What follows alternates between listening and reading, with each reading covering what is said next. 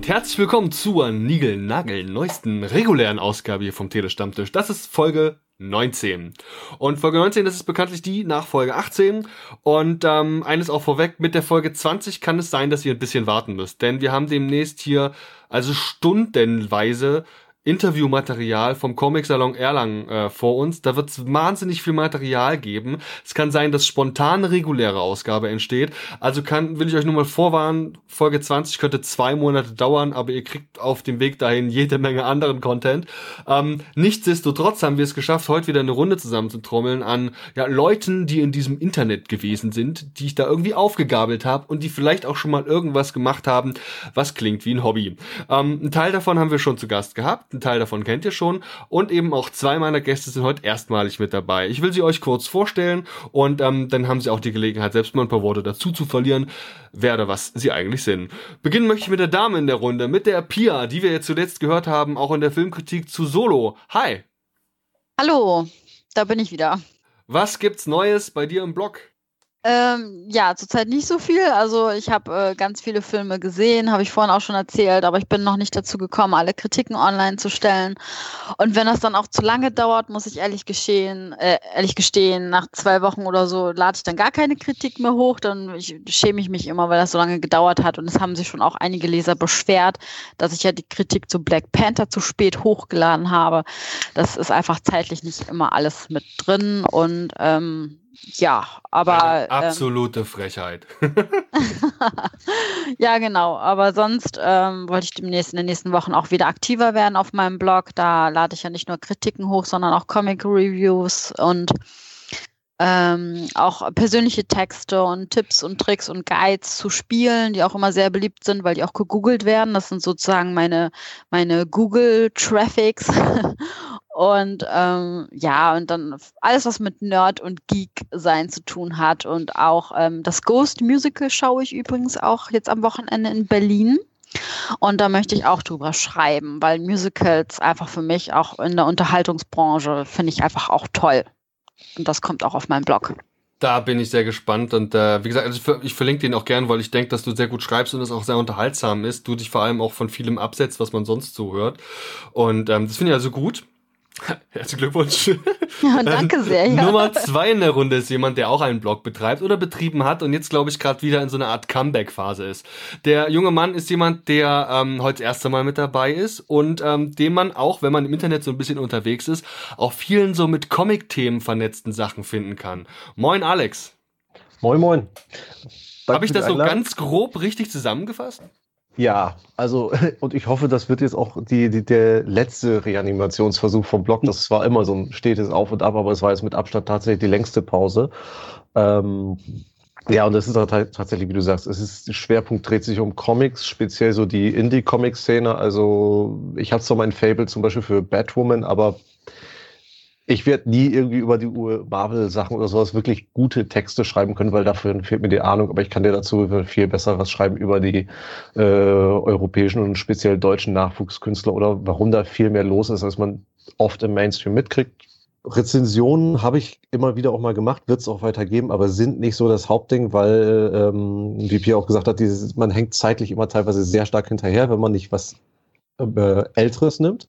Und B, habe ich dann auch gemerkt, ich tue mich immer schwer, eine ganz konkrete Wertung zu vergeben. Mir geht es viel besser, wenn ich über irgendwas schreibe, wo ich wirklich eine starke Bindung zu habe, auch tief drin bin und es erläutern kann. Und dann überlasse ich es ehrlich gesagt lieber den Lesern, sich da eine Meinung zu bilden. Und ich habe auch den Eindruck, das sind immer die Texte, die am besten ankommen. Jetzt musst du natürlich noch erwähnen, wie der Blog eigentlich heißt.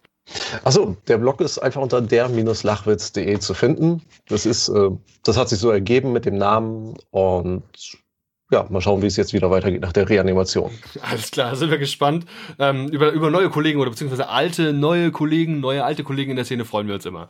Ähm, Nummer drei in der Runde ist jemand, dem ich jetzt auch ähm, schon ein bisschen länger folge, weil ähm, gefühlt auch teilweise Gäste, die wir schon am Start hatten, zum Beispiel die Caroline Hidalgo, schon mit dir zu tun hatte, beziehungsweise Fotos mit dir, von dir geschossen hat, weil es ähm, der Stefan Liebschner von ähm, den Comic Cookies jetzt auch schon vieles von dem, was du machst, ja wohl auch besucht hat.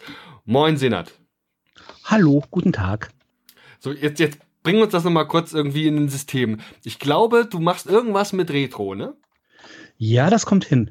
Ähm, ja, ich betreibe einen ähm, Blog, äh, mehr schlecht als recht. Äh, ich nutze ihn aber nicht unbedingt als Blog, sondern einfach als ähm, Motivation, andere Menschen kennenzulernen. Also ähm, ja, ich mache was mit Retro. Ich mag Retrokram. Der Blog heißt ja auch Retrokram, zu finden unter retro.wtf und ich liebe die Domain. Ähm, aber in erster Linie mache ich den ganzen Kram wirklich nur, um äh, Leute kennenzulernen. Das ist natürlich geil. Also du hast vorhin auch im Vorgespräch gemeint, du willst so ein bisschen diese Retro-Community zusammenbringen, die ja auch, glaub, gefühlt irgendwie jeden Tag ein bisschen größer wird, weil irgendwie ja auch immer mehr Sachen man zu Retro zählen kann irgendwie. Ich finde das ein ganz cooler Ansatz, einfach so ein bisschen so ein Netzwerk aufzubauen. Und da bist du auch in diesem Retro-Museum, heißt es, glaube ich, unterwegs in Seligenstadt, ne? Wie genau heißt Ganz das? Knapp. Das Ding heißt äh, Flipper und Arcade Museum in Seligenstadt und ähm, wird mehr oder weniger betrieben vom Formuse Only. Das ist der Verein dahinter, das ist der Träger des Museums. Und äh, ich bin dort der Pressesprecher. So oh, nice. Ja, das ist sehr nice. Das ist, äh, macht Spaß. Momentan ist jetzt ein bisschen äh, stressig, ähm, aber es macht wirklich sehr viel Spaß. Und die Sache ist die, ähm, was, was wirklich toll ist, durch diesen Blog habe ich ja sehr, sehr viele Menschen kennengelernt. Andere Blogger, andere YouTuber, äh, alle möglichen Leute, die irgendeine Art, äh, Art und Weise Content äh, erstellen oder, oder zumindest äh, sich äh, an, am Content beteiligen ähm, aus dem Bereich Retro. Und da verbinde ich jetzt einfach mal zwei Sachen miteinander. Und zwar ähm, einmal einerseits als Pressesprecher des Museums und einerseits ähm, habe ich ähm, mit, zusammen mit dem André von Videospielgeschichten ähm, ein Bloggertreffen ins Leben gerufen, ähm, was es im Museum gibt. Also einmal im Jahr versuchen wir einfach mal so einige Leute aus der Retro-Szene zusammenzukriegen. Äh, und dann gibt es halt ein nettes äh, ja, Meetup, wie auch immer. Das ist eine möchte. coole Idee. Sehr cool. Auf jeden Fall, da rieche ich irgendwie ganz am Ende des Tunnels auch irgendein Crossover. Es ist da, ich kann es nur noch nicht greifen. Es, äh, der, ganze, der ganze Tag besteht nur aus Crossover. Wir hatten letztes Jahr das erste äh, Treffen und es kam so gut an und äh, alle schreien nach einer Fortsetzung und äh, die wollten sie so schnell wie möglich haben. Das Problem dabei ist nur, ähm, das Museum, wir haben halt einmal im Monat auf. Jeden ersten Samstag im Monat haben wir auf und wir brauchen dann diese vier Wochen Zeit, um Geräte zu fixen, weil ähm, das ganze Museum wird ehrenamtlich betrieben, vom, vom Verein her. Und die ganzen Geräte, die da kaputt gehen, wir sind zwar 150 Mitglieder ungefähr, plus minus fünf, es kommt immer drauf an, ähm, aber nicht so viele Leute können die Geräte fixen. Also wir haben ungefähr 10, 15, vielleicht lass mal 20 Leute sein, die äh, Ahnung von den Geräten haben, die die äh, komplett verstehen, auseinandernehmen können, äh, ähm, reparieren, Teile austauschen, ähm, Monitore reparieren, all dieser ganze Kram. Und da, von diesen Leuten haben wir relativ wenig da. Und deswegen braucht man wirklich diese vier Wochen Zeit, um Sachen zu reparieren. Und dann ist es dann ziemlich schwierig, dann innerhalb dieser vier Wochen einen Tag zu finden, wo, ähm, wo man halt so, so, so ein Blogger-Treffen veranstalten kann. Klingt super interessant. Das werden wir auf jeden Fall irgendwie auch nochmal uns mal genauer angucken, wenn wir die Gelegenheit haben. Und Retro VSG 18. Alles klar, ist gedroppt. Da findet ihr auch die Anmeldung. Der andere freut sich sicherlich über die andere oder andere Anmeldung noch. Das läuft alles eher so ein bisschen unterm Radar, weil ähm, wir haben gesagt, wir wollten nicht mehr als 50, 60 Leute da haben, weil ähm, je mehr Leute da sind, zwar echt schön ist, ne, aber die Geräte die wollen bespielt werden. Und wenn du dann irgendwie, ähm, wenn die ganzen Leute da nur zocken, dann kann man sich da weniger unterhalten. Und deswegen haben wir gesagt, so maximal 60 Leute, 70 Leute. Wir knabbern gerade, glaube ich, dran. Wir sind, glaube ich, bei 50 oder so. Das heißt also, ein paar Leute können noch kommen. Und wenn wir ein paar Leute über 60 sind, ach, pff, alles klar. Okay. Wird verlinkt. Ähm, Nummer vier in der Runde ist jemand, den wir jetzt schon häufiger zu Gast haben, quasi ein Kollege von Geek Whisper, der aber eigentlich noch für einen ja, ähm, Radiosender äh, unterwegs ist, der einfach, einfach durch und durch hier der Filmexperte ist. Moin, Ruben. Ja, guten Tag. Ja, ich glaube, einmal war ich jetzt dabei, ne? Also so ganz oft auch noch nicht, aber naja. Ach, gefühlt schreiben wir ja jeden Tag. Und ähm, du hast ja ähm, durchaus den einen oder anderen Film in deinem Leben gesehen und auch vor, dich heute mit uns ein bisschen über Filme zu unterhalten, ne? Ja, auf jeden Fall. Also ähm, Filme, das äh, ist einfach so mein Ding hier beim, äh, beim Radio, haben wir jetzt ja schon oft hier vorgestellt. Äh, Herz 879, da mache ich ja auch die äh, Kinoabteilung und äh, leite das da fröhlich vor mich hin. Und äh, ja, da schlägt auf jeden Fall mein Herz und da habe ich, glaube ich, auch ein bisschen was zu, zu sagen. Mega. Wenn ihr da mehr hören wollt, ich glaube, wir haben unter anderem für, ähm, ich glaube, Berlin Calling hieß der Film, auch eine, eine, eine Besprechung gemacht. Könnt ihr mal reinhören und euch einen Eindruck davon machen und natürlich eben auch bei Herzklappe reinhören, eurem Filmpodcast, wo du unter anderem auch mit der Nina, auch Kollegin von uns, noch mit äh, über Filme sprichst. Genau, Klappencast, nicht Herzklappe. Herzklappe ist unsere Kinosendung äh, quasi. Also, ah! also, kein Problem. Äh, aber genau, Klappencast ist dann unser äh, Laber-Podcast quasi. Alles klar, nice. Ja, und ähm, Nummer 5 hier in der Runde und damit auch der äh, ja, fünfte von fünf Gästen ist ein ähm, ja, alter Bekannter hier bei uns beim Telestammtisch, auch ein Kollege von Geek Whisper und da jemand, der ähm, mega viel zu Comics macht und viele, viele alte Comics liest. Moin Nick. Ja, moin, hallo. Ja gut, so oft äh, lade ich ja, glaube ich, in letzter Zeit gar nicht so hoch an Rezensionen, aber im Grunde genau, das ist so mein Kerngeschäft. Ich äh, rede und schreibe gerne über Comics, auch über Bücher und Filme. Ich habe noch nicht so ganz die Plattform für mich gefunden, über die ich mich am besten ausdrücken kann, deswegen wird man von mir jetzt keinen Blog oder einen YouTube-Kanal oder sowas finden. Vielleicht äh, bin ich da einfach ein Spätzünder, ich brauche da, glaube ich, noch ein bisschen, bis ich so das gefunden habe. Aber ich nutze dann gerne die Gelegenheit wie heute, um mal mich so ein bisschen einzubringen. Ja. Und ähm, wir wissen, dass du dann immer den einen oder anderen Comic auch gelesen hast, über den du sprechen Das stimmt. Und heute, glaubt er, erwartet uns ein Highlight, über das man, ähm, über das ich schon vieles gehört habe. Was hast du uns denn heute mitgebracht? Ja, ich habe Manifest Destiny mitgebracht. Das ist eine Comicreihe aus dem Hause Image Comics. In Deutschland, äh, wenn man es auf Deutsch lesen möchte, kriegt man es bei Crosscult. Und äh, das Ding ist schon ein bisschen älter, also die Serie läuft schon eine Weile. Die kam Ende 2013 raus. Mittlerweile ist sie, glaube ich, bei Heft Nummer 35 und äh, laufend. Und ich habe die ersten Trades auch schon relativ lange hier stehen. Ich habe es aber natürlich wie so viele andere Sachen hier nicht geschafft, äh, mal da reinzugucken.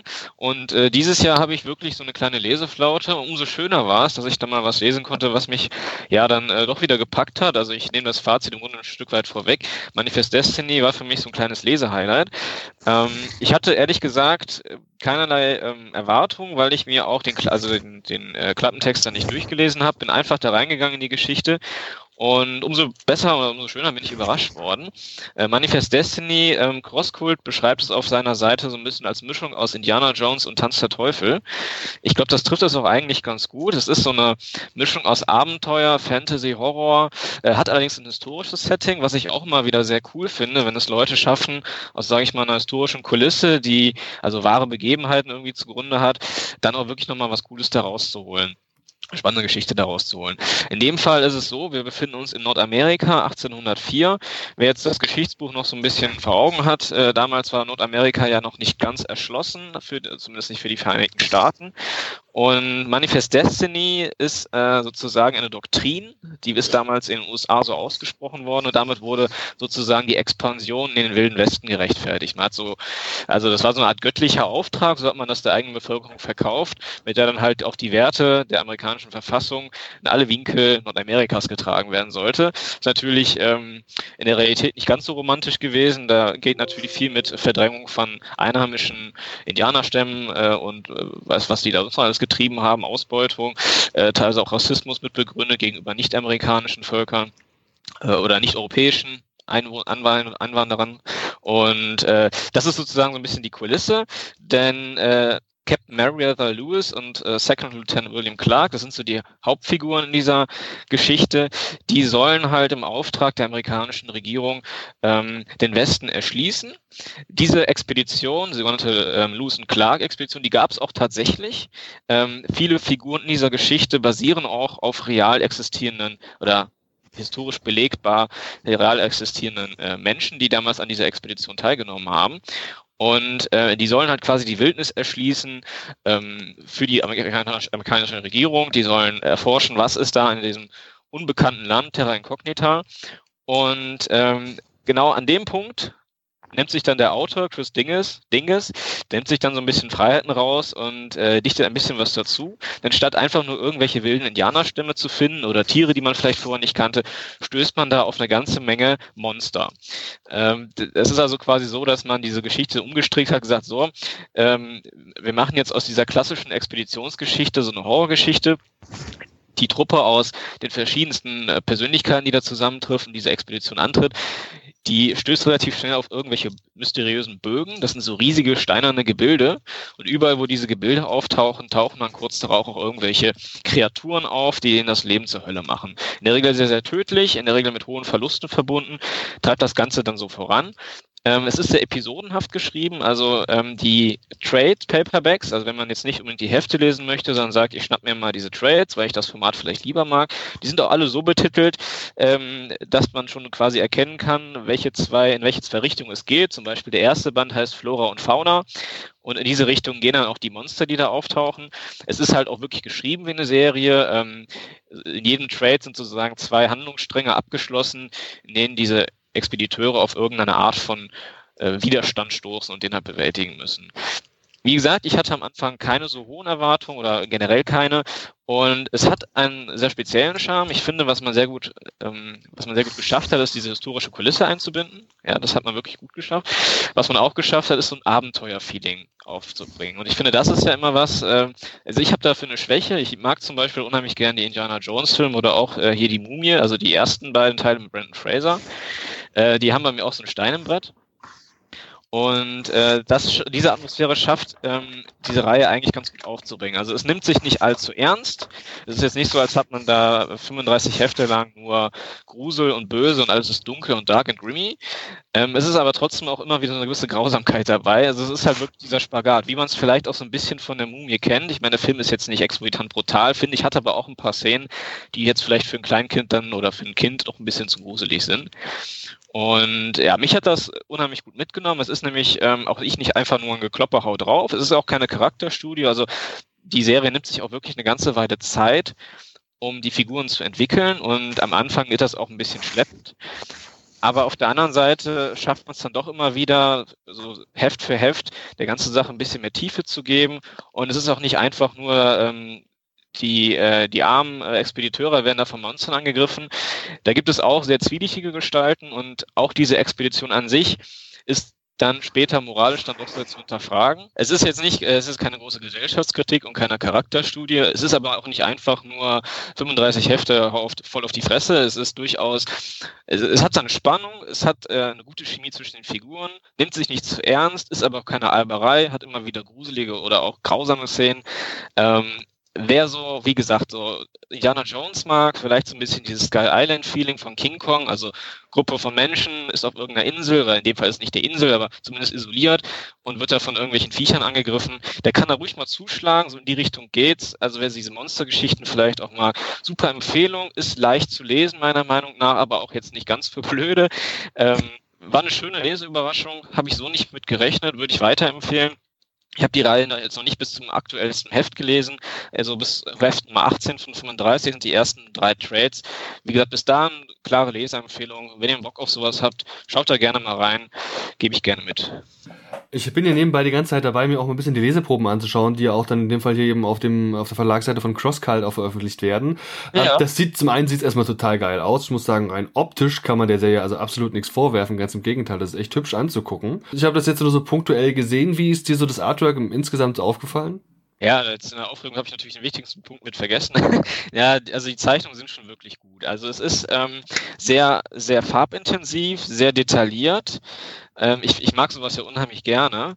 Gleichzeitig finde ich auch, wenn man beispielsweise die Gesichter sieht, dann ist es aber auch irgendwie freundlich gezeichnet. Also es sind jetzt nicht, ähm, es gibt ja Comics, die versuchen irgendwie an jeder, an jedem Panel so eine gewisse Härte auszustrahlen, auch in den Gesichtern der Menschen. Das finde ich gar nicht. Das wirkt sogar eher so ein bisschen gemütlich teilweise oder auch bequem. Ähm, aber ist es eben dann gar nicht so. Also es gibt da auch wieder viel Dramatik drin, die man vielleicht so in den ersten farbenfrohen Bildern gar nicht erkennt. Aber hat mir super gut gefallen. Ich habe auch mal geguckt, der ähm, äh, der Zeichner dieses Bandes, der ist ja bisher irgendwie noch nirgendwo anders aufgefallen. Also Matthew Roberts, ähm, der ist, glaube ich, bei Image nur mit Manifest Destiny gelistet und sonst finde ich den eigentlich kaum. Auch der Autor der Reihe, Chris Dingus, der hat bisher noch keine andere Reihe geschrieben, ist also relativ unbeschrieben, äh, dieses Team. Finde ich aber super. Ähm, ich hoffe, von denen kommt auch noch was. Jedenfalls als Einstieg war das schon eine ziemlich äh, solide Leistung hier. Wenn ich mir hier dieses Genre angucke, in dem es geführt wird, nämlich jetzt die Horror Mystery, Action Adventure, da ist ja immer auch so eine gewisse Absurdität, die ich da irgendwie erwarte. Wie, wie sehr geht es in das Skurrile über oder sind Monster das, das Absurdeste, was ich in der Serie bekomme? Ja, also ich äh, bin ja noch nicht, äh, noch lange nicht am Ende. Also ich bin jetzt bei 18 von, von, von aktuell 35. Bisher würde ich sagen, klar, die Monster sind so das Abstruse. Ähm, ansonsten bleibt es dann doch relativ auf dem Boden. Es gibt ein bisschen Situationskomik, aber jetzt nichts allzu abgedrehtes. Ähm, also da würde ich sagen, ist, ist jetzt nicht überm Schnitt. Also ich glaube, wer Horror und Monster erwartet, der hat, glaube ich, im Mittelwert irgendwie eine Erwartung von, da kommt ein Vieh, die Leute müssen es irgendwie besiegen. Vielleicht gibt es noch irgendwelche magischen Elemente oder sowas oder übernatürliches sowieso, es sind ja Monster.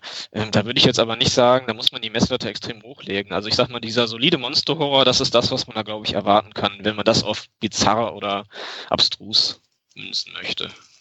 Es klingt noch nach einer Sache, die, ähm, wo ist die erschienen? Ist das ähm, Image war es, gell? Image Comics, genau. Ja, da gibt's ja nur noch regelmäßig online entsprechende ähm, Sales, also wenn man eben Bock hat, auf Englisch zu lesen. Ich glaube, du liest ja auch im Regelfall auf Englisch. Genau. Ähm, da gibt's auch, wenn man auch Bock auf digitale Comics hat, ich denke, das ist so eine Reihe, gerade die, die Einzelnen sind bei Image im Regelfall sehr günstig. Da haltet mal die Augen offen. Ähm, das klingt ja nach einer echten Leseempfehlung. Und da sollte man vielleicht auch mal einen Blick riskieren. Du weißt ja, wie das bei uns ist. Ähm, das ist natürlich bei 18 Heften, also drei Trades, ein bisschen schwierig mit dem Durchschnitt aber ähm, kannst du so eine, also würdest du, wenn du eine Bewertung abgeben müsstest, in Punkten gemessen, ist es schon das große Meisterwerk, was dir 5 von 5 Punkte kriegen würde? Nee, die vergebe ich ja nur selten, äh, würde ich dem auch nicht geben. Ähm, ich bin, wie gesagt, positiv überrascht, weil es eben die Stärken, die so eine Serie in diesem Genre haben kann, wirklich gut ausspielt. Also, wie gesagt, es ist keine Charakterstudie, man muss ja jetzt nicht erwarten, dass man da äh, Figuren bekommt, die bis ins letzte Detail sofort ausgearbeitet werden. Das entwickelt sich alles so ein bisschen. Ähm, aber es ist, es ist ja nicht nur das, ne? Und diese anderen Disziplinen, also Chemie zwischen den Figuren, die Kreativität, was auch diese Monster angeht, das ist ja auch immer so ein Punkt, weil die sind ja nun mal sehr im Fokus hier. Auch die ist, äh, finde ich, sehr hoch. Äh, es gibt, glaube ich, ein, eine, ein Monster, da fühlt ich mich dann sehr an Reaper's Creep, was erinnert, aber äh, das nur nebenbei. Und da macht das, man sammelt ja schon viele Punkte. Und ich fühlte mich halt super gut unterhalten. Fünf von fünf, das gebe ich nur selten, da fehlt dann vielleicht noch ein bisschen was. Aber es lohnt sich auf jeden Fall mal diese Reihe äh, zu Gemüte zu führen. Äh, bisher super Spannungsbögen, immer wieder auch Höhepunkte, die man vielleicht auch nicht so unbedingt immer erwartet. Ja, also gerne reinschauen. Du hast es selbst schon gesagt, vielleicht im Online-Sale. Ich habe die Trades jetzt hier in Papierform, kann ich auch empfehlen. Äh, da wird es auch sicherlich irgendwann von Image, wenn man äh, Sammler ist und auf sowas Wert legt, irgendwann eine gebundene ähm, hier von diesen Sondereditions da geben. Mir fällt gerade das Wort nicht ein. Prestige? Jedenfalls, äh, nee, ähm, sagen wir einfach Special Edition, wie auch Deluxe, immer. okay. Deluxe, danke, danke, das habe ich gefehlt. Deluxe, genau. Der Image bringt ja auch regelmäßig von erfolgreichen Reihen Deluxe Editions raus. Wer sowas mag, also es gibt, glaube ich, sämtliche Formate, in denen man sich die Serie da zu Gemüte führen kann. Mir hat es Spaß gemacht. Schaut mal rein und viel Spaß damit. Ja, mega. ähm, Alex, klingt das wie eine Reihe, die du dir jetzt auch äh, vielleicht mal geben könntest? Ähm, definitiv. Also ich muss gestehen, ich habe mir es gleich auch mal angesehen und auch vorgemerkt, dass ich gucke, ob da in Erlangen nicht vielleicht auch irgendwo ein interessanter Sale ist oder bei den diversen Händlern mal zu stöbern. Ähm, ich lese auch gerne digital, aber ich muss gestehen, ich habe gemerkt, da versauert bei mir auch viel zu viel. Also wenn ich das in meinem Schrank habe, wenn der Schrank zusammenbricht, dann merke ich, da ist noch was zu lesen. Geh mal ran. Weil über Humble Bundle habe ich inzwischen so viel Digital-Comics, also und ja. bei dem, das, wär, das klingt, als wäre es zu schade, wenn der versauert. Und ich, wenn du sagst, du hast schon so viel, ich glaube, gerade bei Humble Bundle war das dabei. Ich bin mir ein, ich habe auch mindestens die erste Ausgabe in so einem Bundle dabei gehabt. Ich muss gestehen, ich habe in letzter Zeit, wenn ich Humble Bundle irgendwo sehe, ich klicke dann immer schnell weg, weil ich weiß. das ist zu verlockend. ja. ja. Also, ich sag dazu, ähm, ich muss sagen, ich habe mittlerweile sehr viel im Papier hier und meine Regale brechen bald zusammen und ich habe es trotzdem nicht geschafft, da mal äh, diszipliniert ranzugehen. Mittlerweile würde ich sogar sagen, auch wenn ich absolut kein Freund von irgendwelchen äh, Online-Digitalformaten von Büchern oder Heften bin, zumindest glaube ich, die ersten Hefte kann man sich da durchaus mal an, äh, anschauen und wenn man sagt, äh, ja, das ist es, dann glaube ich, tut man sich auch nicht weh, wenn man da nochmal ein paar Euro fürs Trade ausgibt. Ja, aber das muss ja jeder handhaben, wie er das möchte. Hm. Das um, stimmt. Was hast du eigentlich zuletzt für einen Comic gelesen, Alex? Ähm, ich habe gestern ähm, von Marvin Clifford einen äh, Solo-Comic gelesen, äh, berühmt für einen Tag. Das ist so ein, ich weiß gar nicht, ob Marvin Clifford jetzt ein Begriff ist, Schissler Weng oder Shakes and Fidget. Es sagt wahrscheinlich so ein bisschen den WoW-Freunden was. Ja.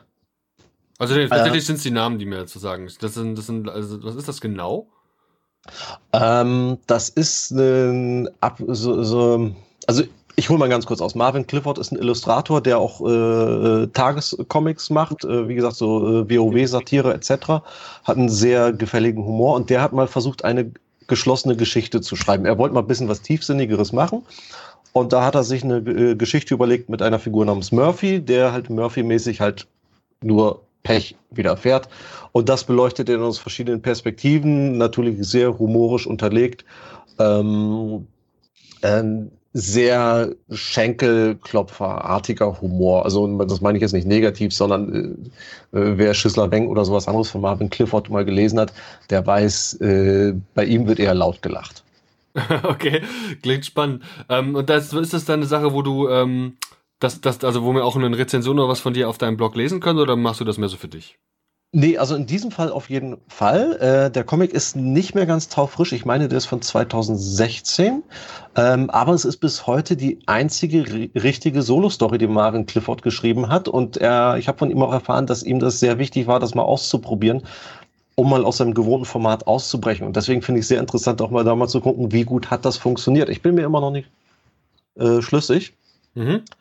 Ähm, was aber auch daran liegt, dass ich mir den Humorstil von Marvin jetzt nochmal da doch detaillierter ansehen muss. Weil das ist was anderes, wenn jemand wie, äh, wie Flix oder Marvel, also die großen Namen aus der deutschen Comic-Szene, was schreiben, dann weiß man, das ist ein Verkaufsschlager und man weiß, man hat da was. Und wenn dann halt so ein ähm, äh, jemand mit so einem kurzweiligen Humor was macht, dann weiß man natürlich nicht genau, was soll ich denn damit. Und deswegen möchte ich da mal genauer rangehen und gucken, wie es ist. Äh, zeichnerisch ist es super. Marvin ist ein unglaublich äh, talentierter Typ. Äh, da muss man gar nichts zu sagen. Es ist wirklich so eine Stil- und Humor- und Timing-Frage.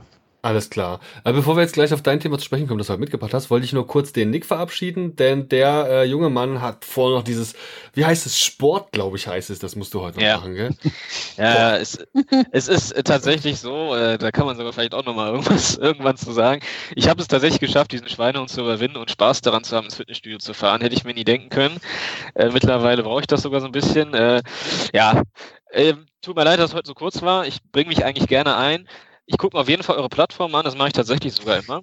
Gerade wenn es um Comics geht oder auch mal so ein paar etwas außergewöhnliche Sachen. Ja, viel Spaß euch ja. noch.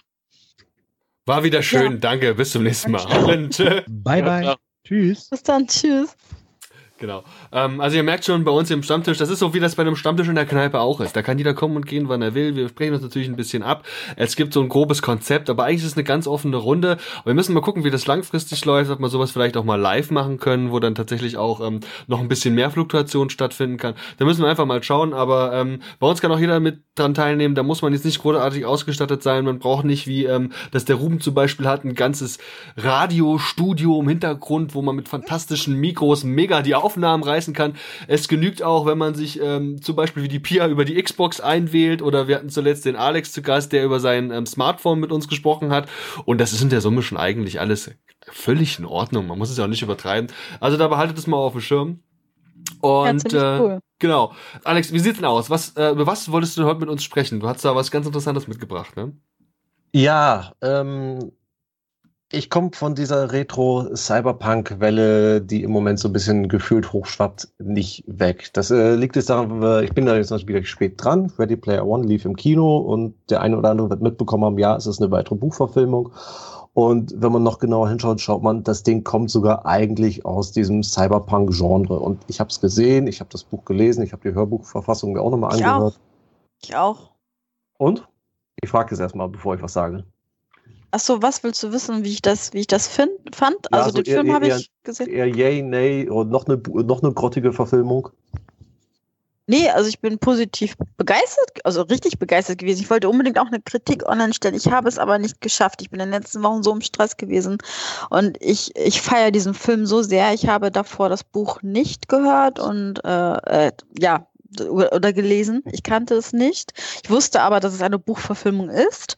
Aber das war mir egal. Ich gucke mir die Filme trotzdem an. Und ähm, ja, und weil dieser Film mich so begeistert hat, ich war hin und weg. Ich habe so oft gelacht im Kino. Es waren so viele Easter Eggs drin, die ich verstanden habe, weil in diesem Film auch aktuelle Games irgendwie genommen worden sind, nicht, nicht nur aus den 80ern, weil die teilweise auch nicht alle Rechte bekommen haben. Sie konnten ja nicht alles übernehmen.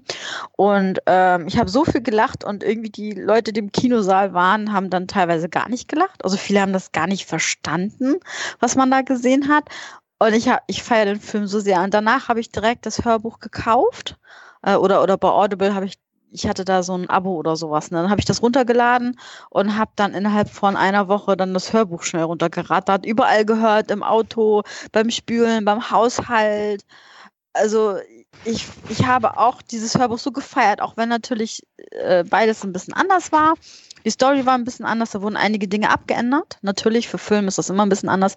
Feiere ich trotzdem beide, also beide Produkte in dem Sinne, auch wenn es verschiedene Medien sind, extrem und das Hörbuch. Ich habe so oft gegrinst. Ich, ich stand wirklich, ich habe gespült und habe dann dieses Hörbuch gehört. Und ich habe ja keine Spülmaschine. Ich muss auch extrem oft spülen und auch lange spülen, weil ich auch nicht äh, direkt am selben Tag spüle. Ich muss das immer einweichen lassen und sowas. und, und ich habe so oft gegrinst. Ich habe beim Spülen gegrinst und ich fand das so spannend und ich, ich habe es gefeiert. Also ich feiere beide Produkte extrem. Hm. Das, ähm, also ich bin auf deine Rezension gespannt und ich würde sagen, da kannst du dir im Zweifel auch Zeit lassen. Ich habe den Eindruck, der Film, der wird sich lange halten, der hat so ein bisschen Klassikerpotenzial. Ähm, aber ja. deswegen zum Film finde ich, muss ich jetzt gar nicht so viel sagen. Du hast das meiste eigentlich richtig schön abgerissen. Also es ist eine richtige äh, Retro-Kultwelle. Warte mal, irgendwie. Ach so, oh, Entschuldigung, eine Katze hat hier gerade Papier entdeckt. Ich entschuldige die Katze. Ähm, aber was mich halt nicht los. ja, gleich zwei davon sogar. Ähm, also viele können sich ja darüber beschweren, dass der Film wieder mal was ändert und äh, wieder so Hollywood muss wieder alles glattbügeln. Ich habe echt gar kein Problem, weil in meinen Augen hat das Buch auch ganz starke Probleme und ich habe mit dem Buch, ich will es mögen, ich will es lieben, aber ich kann nicht drüber hinwegsehen, dass das Buch unglaublich flache Charaktere hat und über auch so Sachen wie sterbende Figuren finde ich schon einen sehr fragwürdigen Umgang mit hat. Also da habe ich halt meine Probleme damit, dass das Buch eigentlich so einen hohen Kultstatus hat. Und ich frage mich deswegen, warum hat das Buch so einen Kultstatus? Nur weil es halt gekonnt mit diesen verschiedenen Retro-Versatzstücken arbeitet. Äh, was macht wirklich Retro aus? Wo ist jetzt der Unterschied? Äh, kann, kann ich dem Buch, zum, das Buch ist von 2011.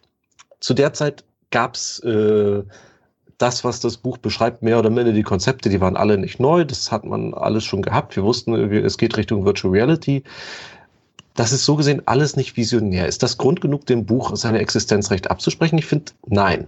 Aber ich weiß auch nicht, was jetzt nötig wäre, um einen neuen Klassiker wie, naja, sagen wir, nehmen wir die großen, nehmen wir Neuromancer, nehmen wir Snow Crash ähm, oder auch Back to the Future was ist nötig, um sowas zu machen, nochmal so einen Meilenstein zu, hinzulegen, der diese Mischung aus cooler Story und äh, Kulturverweise auf so eine lockere, unverklemmte Art und Weise verbindet? Das, das weiß ich nicht. Da haben wir jetzt zum Glück hier heute den Senat dabei, der, glaube ich, da auch mehr als nur drinsteckt in diesem Thema. Ähm, oh mein Gott. Ich würde das einfach mal so ein bisschen also ist natürlich eine sehr große Frage, die man hier stundenlang diskutieren kann, aber wie ist das denn da, wie ist denn da so dein Eindruck? Was ist da, was, was macht Retro beziehungsweise dieses Flair aus und vor allem kann man sowas nochmal schaffen heutzutage?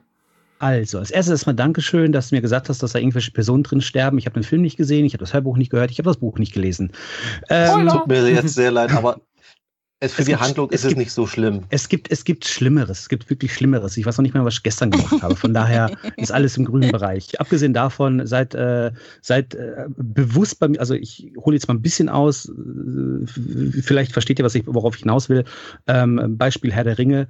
Ähm, seit ich Herr der Ringe gelesen habe und das, äh, den Fil äh, die Filme dazu gesehen habe, kann ich sehr gut zwischen Film und Buch unterscheiden und ähm, kann auch sagen, Buch ist gut, äh, Film ist gut. Und äh, wenn ich mich mit so einem ähm, äh, Herr der Ringe-Nazi unterhalte, äh, der dann die Filme verflucht, weil dies da nicht vorkommt oder das anders ausge, äh, ausklamüsert wurde. Nee, also auf sowas lasse ich mich jetzt gar nicht ein. Also dann, dann äh, verlasse ich die Gespräche ganz aus dem Grunde, weil äh, ich persönlich versuche immer noch zu unterscheiden, ja, äh, das ist ein Buch und du bastelst dir diese Bilder äh, im Kopf zusammen.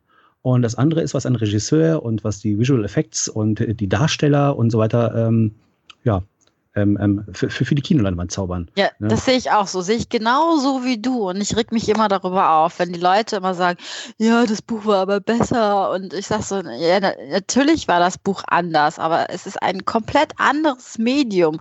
Du ja. kannst das nicht miteinander vergleichen. Das ist so, wie wenn du Äpfel mit Birnen vergleichst, ein Apfel ist auch ein Obst und eine Birne ist auch ein Obst, aber du kannst das dann nicht miteinander vergleichen, weil es halt eben anders schmeckt. Und es gibt dann Leute, die lieber Birnen essen, und es gibt Leute, die lieber Äpfel essen. Und da gibt es noch Menschen, die gerne Obstsalat essen und beides konsumieren und sich damit überhaupt nicht, äh, äh, ähm, also die überhaupt kein Problem damit haben. Genau. Naja, also wenn ich, ich da mal kurz einhaken darf, ich, ich finde schon, äh, was äh, es gibt ja schon einige Beispiele, wo man wirklich sagen muss, äh, da haben Filmemacher nicht so wirklich verstanden, was dieses Buch überhaupt ausgemacht hat und was irgendwie wirklich das Gute an diesem Buch war. Äh, also wenn ich da an so gewisse Harry Potter-Teile denke, dann muss ich schon sagen, äh, es gibt schon äh, auf jeden Fall schlechte ähm, Herangehensweise, mhm. ein Buch umzusetzen. Äh, also es gibt natürlich äh, ganz viele tolle positive Beispiele, aber ähm, ja, es, es, ist auf jeden Fall möglich, ein Buch schlecht zu verfilmen und da kann man auch wirklich sagen, finde ich legitimerweise, ja, das Buch ist halt einfach besser. Ja, also ich denke, also ich sehe das äh, trotzdem noch ein bisschen anders, weil ich sehe das, wenn, wenn ein Film gemacht wird, ein Drehbuch geschrieben wird, ähm, im Prinzip ist die Zielgruppe in erster Linie der Kinobesucher, der, der regelmäßig ins Kino geht und in zweiter Linie natürlich die Fanbase. Das ist richtig. Die Leute, die die Bücher kennen, die die Story kennen, die sind gespannt die gespannt sind, wie das umgesetzt wurde. Ähm, aber ich selber, also ich bin ja auch Herr der Ringe-Fan, ich gehöre zur Herr der Ringe-Fanbase. Damals bin ich mit, äh, mit Lab, die Cosplayer, heute werden das jetzt Cosplayer, aber das waren Freunde, die dann Live-Action-Roleplay gemacht haben, die sind auch verkleidet hingegangen, mit dem bin ich hingegangen. Ähm, aber wir haben von Anfang an gesagt, das wird ein Film, der wird ein bisschen anders sein. Wir haben ja auch alles im Internet verfolgt gab es da so eine Seite, die nannte sich irgendwie herrderingefilm.de. Und wir wussten, es wird anders sein. Ähm, und man muss das auch ähm, differenziert betrachten und einfach sich öffnen und einfach sagen, okay, wurde ich jetzt als Kinobesucher, wurde ich unterhalten, habe ich Spaß gehabt, hat es mich begeistert, fand ich es gut, äh, ja. Und ja, und wenn man das halt mit dem Buch vergleicht, so, ja, das war nicht drin und das war nicht drin, mir, ja, mir ist gerade mir, mir ist gerade ein Gedanke gekommen. Jetzt stelle ich mal eine These in den Raum. Kann es sein, dass die enttäuschten Kinogänger, also die Buchfreunde, dass äh, die Enttäuschung auch darin begründet, weil die, diese Buchfreunde, äh, weil es da noch an Verständnis mangelt, was das geschriebene Wort ausmacht wie sehr sich die Visualisierung im Kopf von der Visualisierung auf einer zweidimensionalen Leinwand plus der ganze Prozess dahinter, wie sehr sie das unterscheidet und dass denen gar nicht bewusst ist, wie, e-, wie enorm diese Freiheit im Kopf einfach ist und wie unzumutbar das ist zu sagen, ich habe das gelesen, so muss es auf der Leinwand sein, weil das ist das, wie ich es mir vorstelle. Ich habe das Gefühl, das ist oft das Argument, was kommt. Ja, also das, das ist sicher äh, sicherlich auch so ein Argument, was, was einige Buchleser äh, da haben. Trotzdem finde ich, kann man auf jeden Fall sagen, selbst wenn es zwei unterschiedliche Medien äh, sind, gibt es gute Möglichkeiten, ein Buch umzusetzen, zum Beispiel, oder ja, das Medium Buch zu benutzen. Es gibt gute Möglichkeiten, das Medium Film zu nutzen. Ähm, und ich finde, ich glaube schon, dass es da gewisse Überschneidungen gibt. Also, dass es Dinge gibt, die ein Buch äh, einfach von der Geschichte her zum Beispiel ähm, besonders machen. Ähm, ja, dass man, wo im Film dann meinetwegen, ja, von der Geschichte her Dinge fehlen können. Also da gibt es, glaube ich, schon Überschneidungen, was Buch und Film auf, ausmacht. Und wenn es da so eine Differenz gibt, äh, ja, wenn da, wie gesagt, Filmemacher einfach nicht verstanden haben, ähm, ja, was dieses Buch so besonders macht, äh, was dieses Buch so gut macht und ja, ist einfach schlecht verfilmt. Vor allem, weil du jetzt gerade ähm, Herr der Ringe angesprochen hast, ähm, da sind sich ja, glaube ich, alle einig, dass das einfach äh, eine wirklich wunderbare Verfilmung von äh, einer Romanvorlage war und dass es wirklich dem Medium filmgerecht geworden ist und auch dem äh, Buch auf jeden Fall treu war. Ähm, naja, nee ja, das, das Beste aus, diesen, aus dieser Vorlage gemacht hat. Aber wenn man da jetzt zum Beispiel weitergeht und sich die Hobbit-Filme anguckt, dann sieht es schon wieder ein bisschen anders aus. Ich glaube, da ja. findest du glaub, viele Menschen, mich eingeschlossen, die sagen, da hätte man auf jeden Fall einen anderen Ansatz wählen können und das wäre wahrscheinlich am Ende auch zu einem besseren Film geworden. Und dann kann man, finde ich, auf jeden Fall schon sagen, ähm, da hat das Buch auf jeden Fall besser verstanden, wie man eine spannende, dichte Geschichte erzählt, ähm, ja, die einfach nicht zu viel will, zum Beispiel, wie es dann die Filme getan haben. Darf ich ganz kurz noch was dazu sagen? Klar. Also bei Herr der Ringe muss ich aber auch sagen, ich weiß nicht, ob sich da einige daran erinnern können, da gab es ganz, ganz viele Veränderungen. Also allein das Frodo, der hat ja noch einen ganz großen Umweg im Film gemacht. Das hat er im Buch nicht gemacht. Und ähm, äh, oh Gott, wie hieß denn jetzt noch die die große Liebe von Aragorn, hab, Arwen, ja genau, Arwen, ähm, die, die war dann auch irgendwie ganz woanders, da war sie auch nicht im Buch und ähm, Also, haben da schon- Bombadil. Genau, wollte ich gerade sagen, Tom Bombadil war auch nicht da, da haben sich einige Fans beschwert. Also da wurden ganz große Änderungen gemacht, genauso wie in der Hobbit-Verfilmung Änderungen gemacht worden sind. Wobei ich aber auch sagen muss, dass in der Hobbit-Verfilmung habe ich das Gefühl gehabt, dass viel von dem Silmarillion, das ist ja auch ein Buch von ähm, Tolkien, da viel übernommen worden und mit ein, mit ein hat fließen lassen.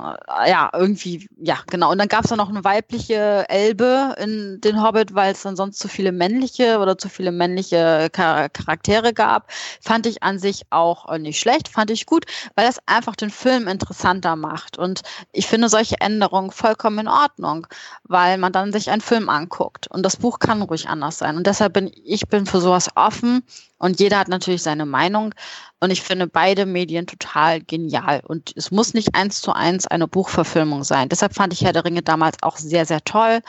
Ich habe auch sogar, auch wenn mich jetzt einige hassen werden, ich habe Twilight gelesen, die Bücher zuerst. Die kannte ich zuerst. Ähm, da war ich noch ein bisschen jünger, aber ich fand die Bücher auch gut und ähm, habe die Verfilmung auch da gesehen und fand die Verfilmung auch gut.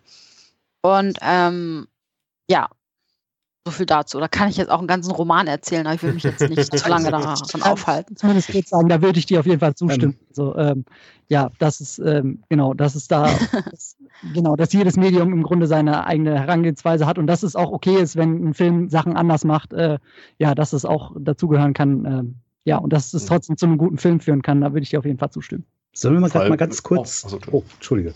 äh, nee, ich, ich wollte nur ganz, ganz kurz noch einbringen, ähm, gerade weil bei Herr der Ringe ja viel diskutiert wurde. Ähm, es zeigt sich ja oft erst im Nachhinein. Aber Herr der Ringe damals gab es ja auch ewige Diskussionen eben über die Änderung. Peter Jackson hat sich am Ende ja sogar noch entschuldigt. Und dennoch, Herr der Ringe steht heute, denke ich, als ein Klassiker da und zeigt wirklich, wie etwas als unverfilmbar geltendes mit minimalsten Qualitätsabstrichen gemacht werden kann. Ja, Während gleichzeitig der Hobbit, denke ich, äh, kollektiv bei den meisten eher als Flop gilt. Es ist gut, es ist schön, aber es zeigt, wie schwer das ist. Also wie schmal der Grad zwischen Klassiker und Scheitern ist. Aber Mhm. dazu wollte ich auch noch mal sagen, ich glaube, der Hobbit ist deshalb so ein Flop geworden. Es ist nichts Neues, weil Herr der Ringe war für viele, schätze ich mal, so eine neue Filmrichtung. Das sowas riesengroßes, episches gab es vorher nicht. Und die Filme werden mittlerweile immer besser, immer besser. Dann die ganzen Marvel, dann die ganzen Superheldenfilme, die DC-Filme. Das wird immer spektakulärer, bildgewaltiger, aufwendiger, teurer.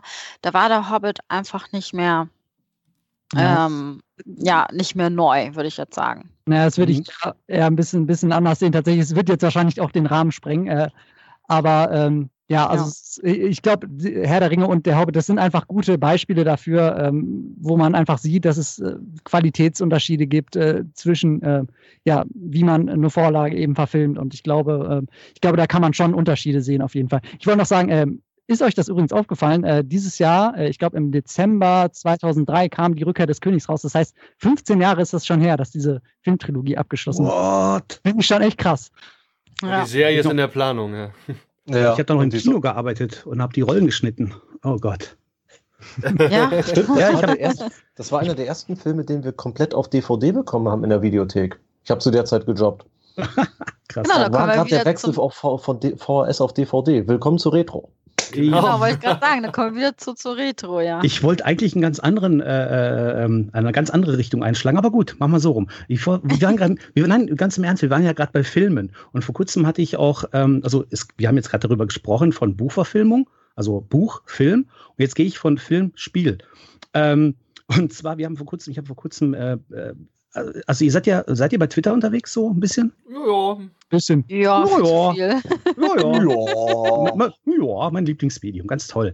Ähm, irgendwann habe ich angefangen, ähm, äh, Retro-Kram, Retro-Bullshit, allen möglichen Krimskrams äh, montags zu posten unter dem Hashtag Retro-Montag.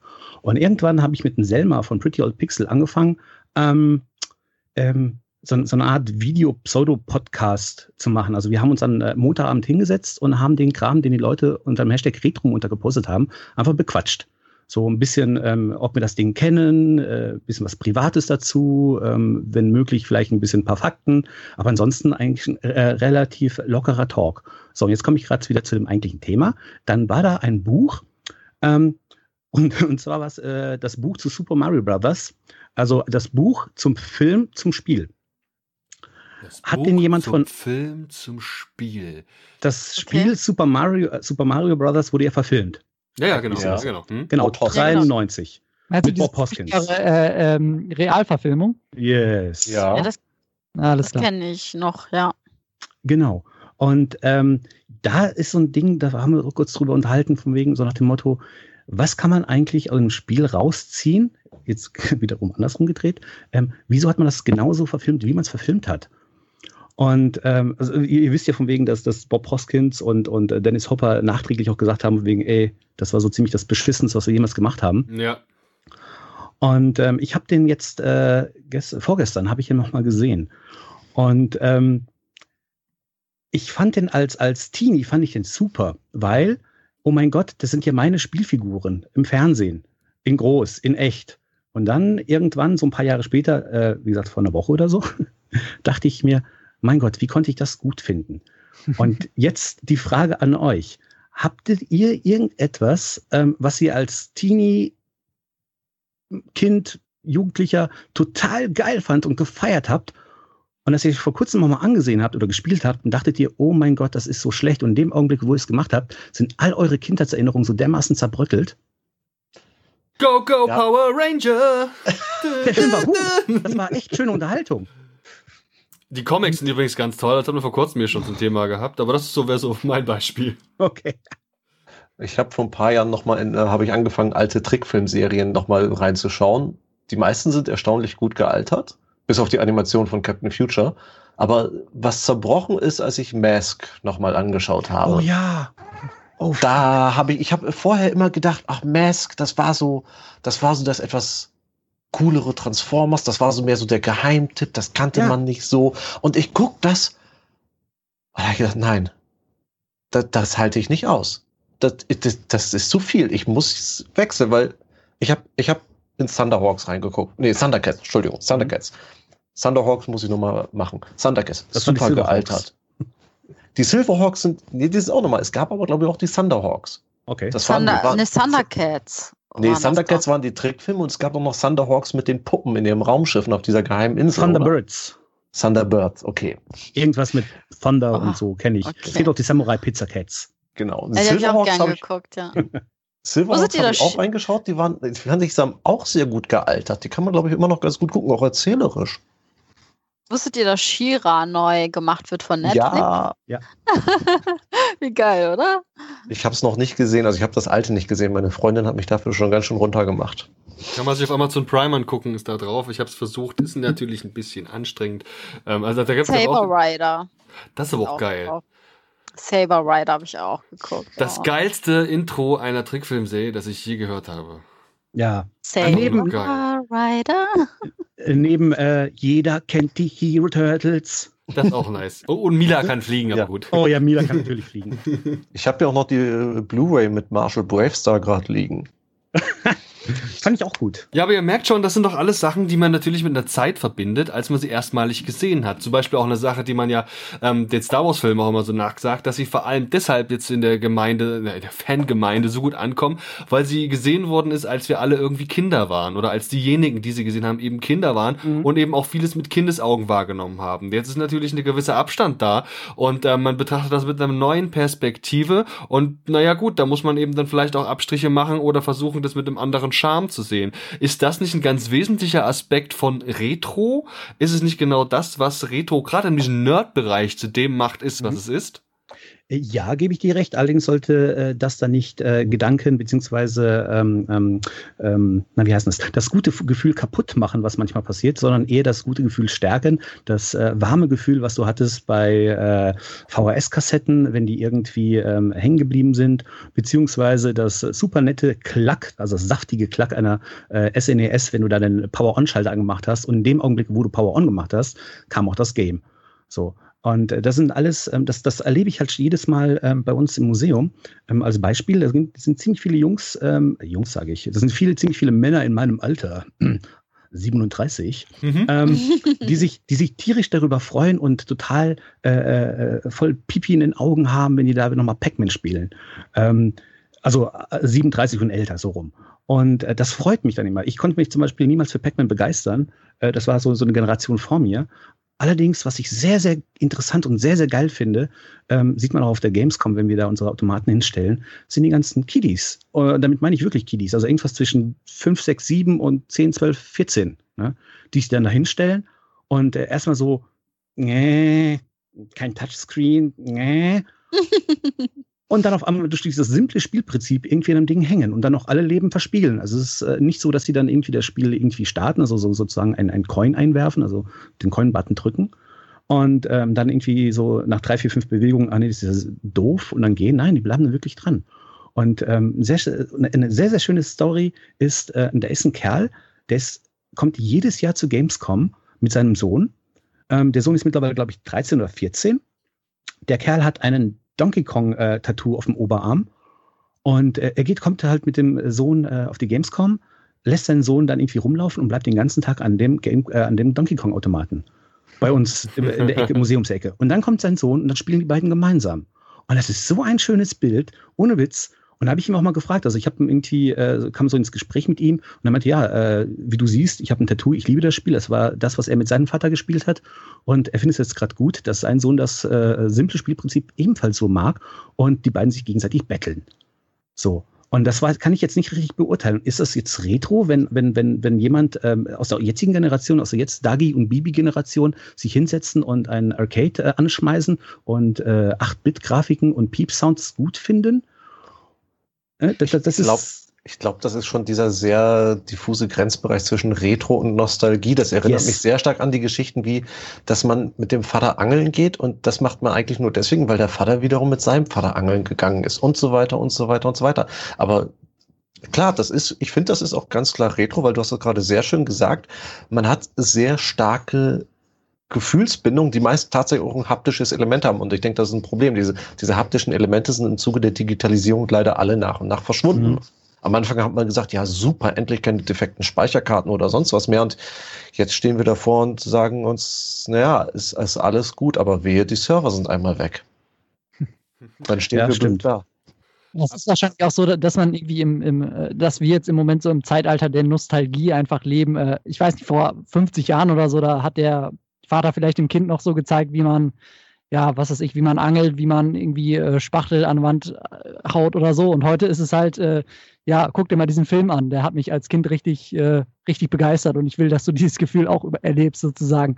Das ist wahrscheinlich einfach so ein Generationsding, dass es, ähm, ja, dass es den Leuten einfach wichtig ist. Ähm, ja, und dass die Leute sich einfach immer mehr mit solchen mit solchen frühen äh, Kindheitserinnerungen und solchen frühen Medien, mit denen die in Kontakt gekommen sind, äh, identifizieren und dass sie das einfach weitergeben wollen, glaube ich.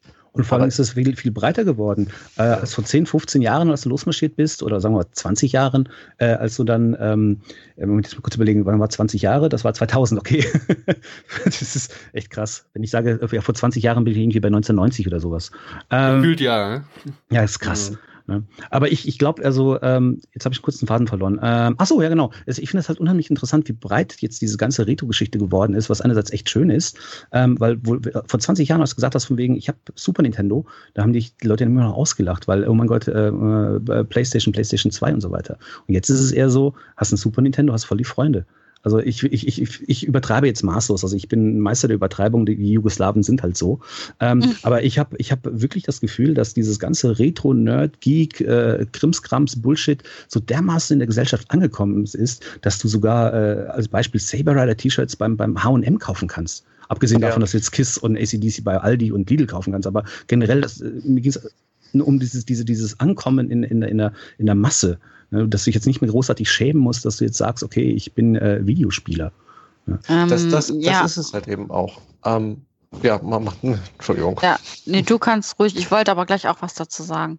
Ähm, was ich mich da schon gefragt habe und ich glaube, dieser Gedanke kam mir schon vor, ja, du hast es gerade gesagt, 20 Jahren. Ich weiß nicht, wann, wann kam Kill Bill raus?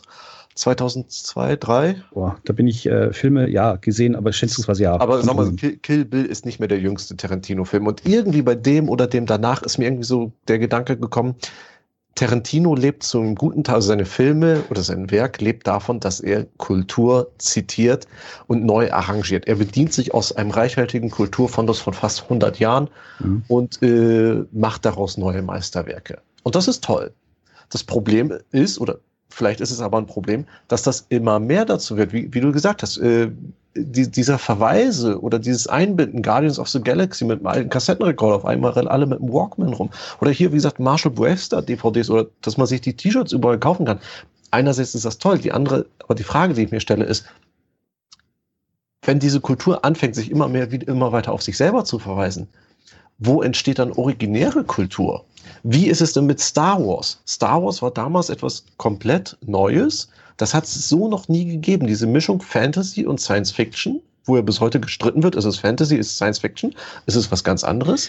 Das gab es nicht. Heute alles hat irgend oder fast alles hat irgendwie seine Bezüge. Naja, es meine, stimmt ja nicht so ganz. Stimmt ja nicht so ja, ganz. Also vor Star Wars gab es ja schon äh, Science Fiction als solches. Ich glaube, der wesentliche viel. Bestandteil, nö, das nicht, aber der wesentliche Bestandteil, und das ist in meinen Augen der Grund, warum Star Wars zu Star Wars geworden ist, ist dieses ganze Merch-Gedöns drumherum. Also während des Films, beziehungsweise nach dem Film kamen die ganzen Spielzeugfiguren. Das war ja auch nicht so ähm, ähm, ähm, normal, dass dann zu einem, zu einem äh, Film so ein Franchise äh, geschaffen wird, wo die Leute dann halt den Film mit nach Hause nehmen können. Sei es jetzt als mhm. Figur oder nachher nur als Bildchen auf dem Teller. Das, das war ja auch damals komplett neu. Das Spielberg war, glaube ich, der mhm. Erste, der, der gesagt er will gar nicht so viele Anteile an dem Einspielergebnis, er will aber die kompletten Merchandise-Rechte. Und die, äh, die Geldgeber haben gesagt, Merchandise? Wie, was? Ja klar, nimm, nimm. Was und ist das? Das war, ja. das war sein Schlüssel zum Erfolg. Gibt es bei Netflix übrigens eine sehr, sehr schöne Folge mit diesem äh, Toys That Build Us, glaube ich, hieß das, oder das Spielzeug ja. von früher oder sowas. Super geil. Äh, äh, hier, Schauempfehlung. Ja, und ja. Doku, ne?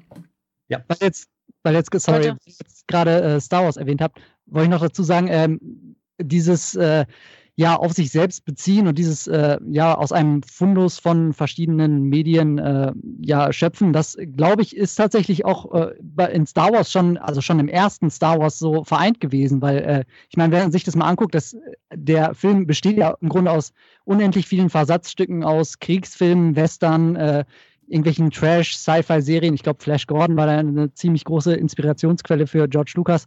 Ähm, also ich glaube, das gab es schon immer, so diese äh, Rückbezüge auf die äh, ja auf die vergangene Kinolandschaft, auf die vergangene Medienlandschaft. Das Ding, was heute, glaube ich, eher so der Fall ist, dass es auch äh, dem Zuschauer so vermittelt wird.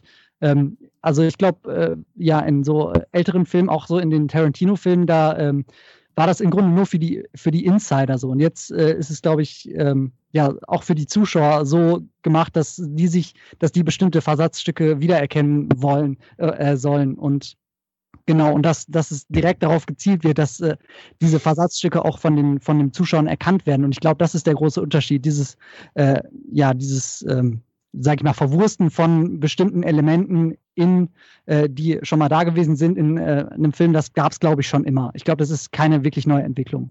Nö, plus visuelles Geklautes von äh, angeblich in irgendwelchen Comics von, ähm, wie ist der Kerl, Jean-Claude Messier oder sowas? Ja, das der Typ mit Valerian. Val genau, Valerian. Das ist, ich glaube, ich glaub, das ist aber auch so eine Sache. Es wird tatsächlich, die Abstände werden kürzer und die Impulse müssen stärker werden. Also man muss es den Verweis schneller erkennen. Früher war es so ein Geheimding, wenn man erkannt hat, oh, dieser, er klatscht und hält das Schwert bzw. den Revolver fest. Das ist hier glorreiche Sieben, bzw. die glorreichen Sieben Samurai. Das war damals ja. so komplett Insider und heute ist es so, ähm, ach, keine Ahnung, nimm irgendeinen beliebigen Running Gag aus den Marvel-Filmen oder sonst was. Es, es muss, der Wiedererkennungswert muss einfacher sein. Man wartet sozusagen auf den Wilhelm Scream. Ähm, ich wollte noch was zu dem Trend sagen von vorhin. Dieser Trend, dass das auf einmal alles so ähm, gewollt ist, es ist Geek, Nerd und Retro und so weiter. Ähm, das ist ganz auch ein ganz wichtiges Thema für mich, weil ähm, Frauen in diesem Bereich äh, waren ja früher irgendwie auch ganz, ganz selten oder kaum da gewesen oder man hat sie nicht gesehen. Und jetzt durch das Internet und durch YouTube und so weiter werden ja immer, kommen ja immer mehr die weiblichen Personen raus, die dann auch äh, erzählen, wie toll sie das alles für einen Geek und Nerd sind und so weiter und sich endlich in Anführungsstrichen outen können, weil ich habe selber die Erfahrung gemacht, ich bin ja schon wirklich seit Kind an, also wirklich, ich bin mit sechs Jahren bin ich als Batman ungelogen zum Fasching in den Kindergarten gegangen. Ich wusste nicht, dass es Batgirl gibt, weil ich damals keinen Zugang zu Comics hatte. Keiner von meinen Freunden hatte Comics. Ich kannte Comics nicht. Ich kannte nur diesen Batman-Film von Tim Burton. Oh, ich will Batman sein. Ich will kein Clown. Ich will keine Prinzessin sein. Ich will Batman sein. Und ich wusste halt auch nicht, dass es Batgirl gibt ne, aus den Comics. Also bin ich als Batman gegangen. Ich habe leider keine Fotos mehr. Vollkommen. Und das, das hat sich halt äh, so bis ins Teenageralter gezogen, wobei ich im Teenageralter das ein bisschen unterdrücken musste, weil es gab in der Schule keine andere Frau, wirklich keine andere, die meine Interessen verfolgte. Es waren ein paar Kerle dabei, aber man ist ja irgendwie nicht mit den Kerlen rumgezogen, sondern war dann immer bei den Frauen und, und so weiter. Und dann hatte man sich ein bisschen ja, man hat das ein bisschen unterdrückt, man hat dann auf Schickimicki gemacht und Fashion und so, obwohl, obwohl ich das eigentlich gar nicht war. Also ich war eigentlich eine andere Person. Ja, genau, man hat sich mhm. verstellt. Ne? Und erst so, ich muss gestehen, durch diesen Trend, den du angesprochen hast, muss ich gestehen, dass ich ehrlich gesagt wirklich so sein kann, wie ich gerne möchte. Und weil das auch einfach angenommen wird, weil, weil ich auch durch das Internet, auch durch das, dadurch, dass dieses Internet so populär wurde, habe ich auch Leute kennengelernt. Ja. Weil im Ort oder in der Schule niemand. Ich habe die Animania damals gelesen oder ich habe Fantasy-Bücher mhm. gelesen. Ja, ich bin mit Herr der Ringe in die Schule gegangen. Und ich habe immer gelesen in den Pausen, weil ich die Geschichten so spannend fand. Und ich fanden mich alle komisch, weil ich so zurückgezogen und nicht gequatscht habe und nicht über Musik gequatscht habe und nicht über die nächste Party und Disco und hier und da. Nee, ich habe da mein Buch gelesen und das fanden die alle komisch. Und durch das Internet es ist so geil gewesen. Man hat dann so viele Leute kennengelernt und ich denke, der Trend kommt einfach durch das Internet, weil jetzt einfach die Leute auch viele neue Leute, die das vorher gar nicht kannten, die lernen das dann kennen durch die Filme, man tauscht sich aus durch YouTube, es gibt ja ganz viele Nerd-Kanäle auf YouTube, wird das alles bekannter gemacht und dann, dann gibt es viel mehr Anhänger und mhm. dadurch, mhm. denke ich, wurde das auch zum Trend. Und ähm, es gibt halt auch Leute tatsächlich, die zu uns Frauen, zu unseren in Anführungsstrichen Nerd-Girls sagen, ja, ihr macht das ja nur, weil das gerade im Trend ist und oder weil ihr Männern gefallen wollt. also es gibt gibt da einige Leute, die das einen echt nicht gönnen und auch nicht glauben und auch denken, man tut nur so. Äh, das gibt es leider auch. Also es sind ja immer diese Negativleute im Internet, das kennt ihr ja auch. mhm.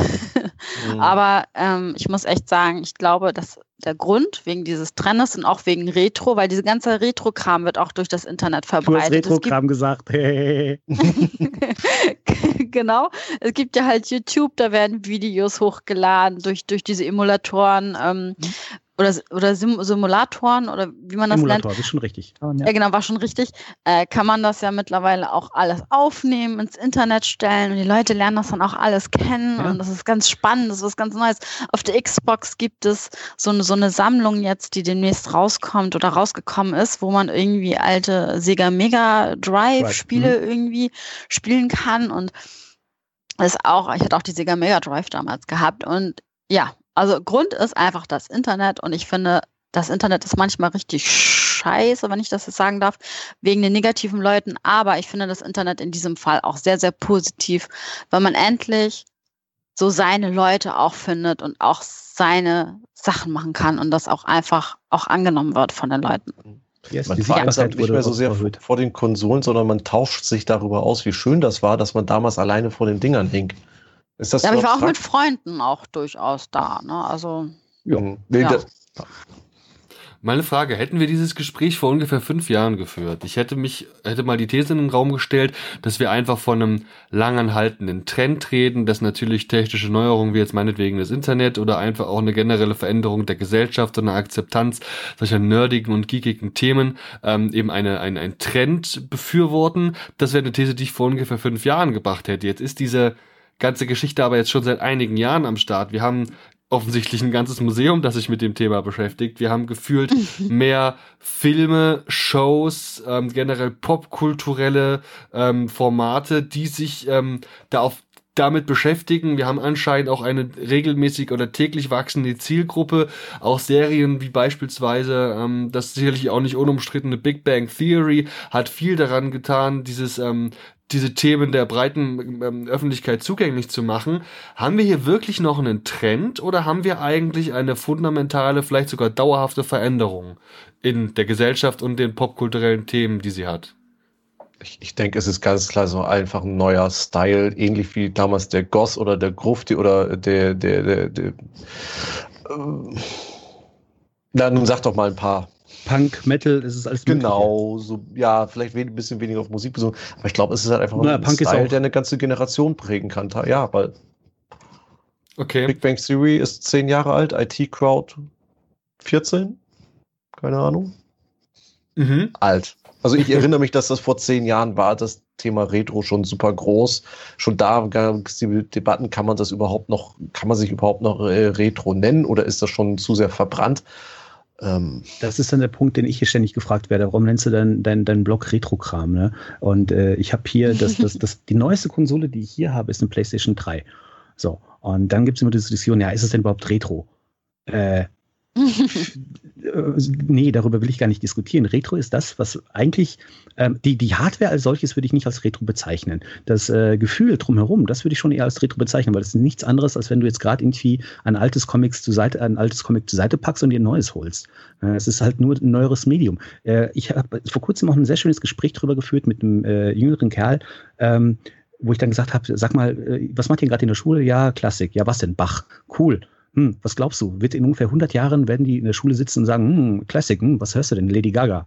Also, ähm, es, ist, es, ist, es, ist, es, ist, es, ist ein bisschen, es ist ein bisschen schwierig. Also für mich fängt Retro, ähm, wenn ich es jetzt auf ein Jahrzehnt oder sowas beziehen würde, wäre es, glaube ich, so ähm, 96, einfach aus dem Grunde, weil es eine schöne Zahl ist. So, alles, was davor ist, äh, alles, was danach ist, ist für mich ähm, äh, less Retro denn äh, davor, aber es ist für mich trotzdem noch Retro-Kram. Ja. Mhm. Ähm, es ist ein bisschen schwierig, weil äh, Retro es ist mehr ein Gefühl als äh, eine Jahreszahl bezüglich auf Hardware gezogen oder auf, auf einen Film bezogen. Meiner Meinung nach. Ja, ich, also ich glaube ehrlich gesagt äh, schon, dass es da, ähm, dass es da irgendwie Rückbezüge auch gibt. Äh, ja, dass es, äh, warum es jetzt gerade, also gerade jetzt so ist, dass wir auf dieser Retrowelle sind, sozusagen.